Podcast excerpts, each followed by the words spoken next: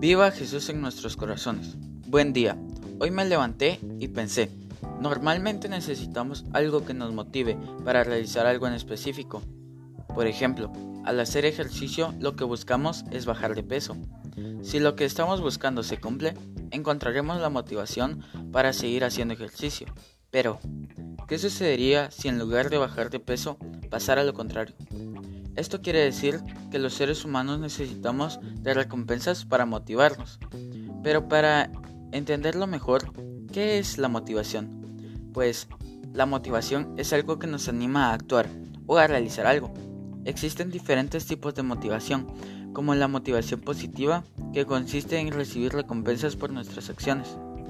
Esto quiere decir que cuando hagamos algo bueno, recibiremos una recompensa a cambio. Por ejemplo, al estudiar ganaremos un examen. Y también existen la motivación negativa.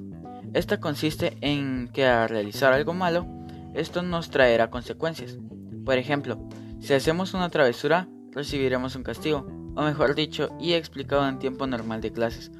Si cometemos una falta o realizamos o no realizamos una tarea, nos enviarán a casa con una facturita.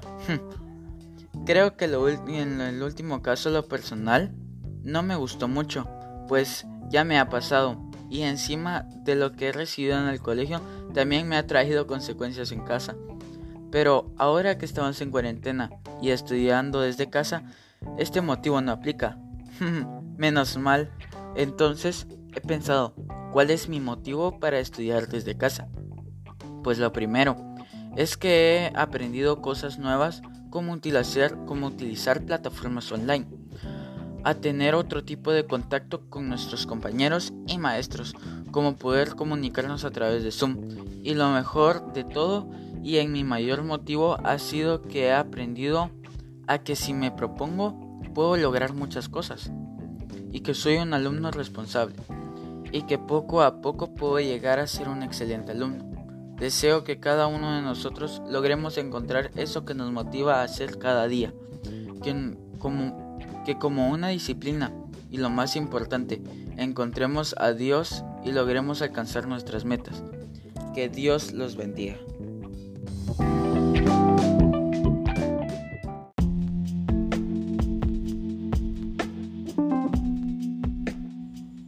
Buenas noches, mi nombre es Ernesto Luis Quijada curso el grado de segundo básico de sección 2 y hoy les vengo a hablar sobre, sobre los eh, derechos y deberes. Todas las personas, sin importar su edad, origen o cultura, tienen derechos que se deben respetar. De igual manera, del mayor al menor, tienen también deberes que cumplir. Tanto los derechos como los deberes son necesarios para vivir en sociedad y convivir bien con los demás. Cada derecho lleva de la mano deberes y responsabilidades, así, por ejemplo, como los niños y jóvenes. Tenemos que tenemos reconocido el derecho de la educación, pero este derecho al mismo tiempo tiene un deber y una responsabilidad para nosotros, el deber de ir al colegio y la responsabilidad de estudiar. También tenemos el derecho a la salud y por lo tanto el deber de ir al médico y de tomar los medicamentos de no actuar poniendo en peligro nuestra salud, comiendo inadecuadamente, haciendo actividades en las que nos podemos hacer daño a nosotros o hacer daño a otros perjudicando su salud. Por lo tanto, si queremos que los derechos de las personas de nuestro entorno sean respetados, tenemos el deber de no vulnerar estos derechos. Si queremos, si queremos que el lugar donde vivimos sea agradable, tenemos que respetarlo, tanto si solo es nuestro como si es de todos. En resumen, la convención establece el derecho a los niños a ser niños, a no ser adultos antes de tiempo, a no tener que preocuparse por la alimentación, la salud o la vivienda.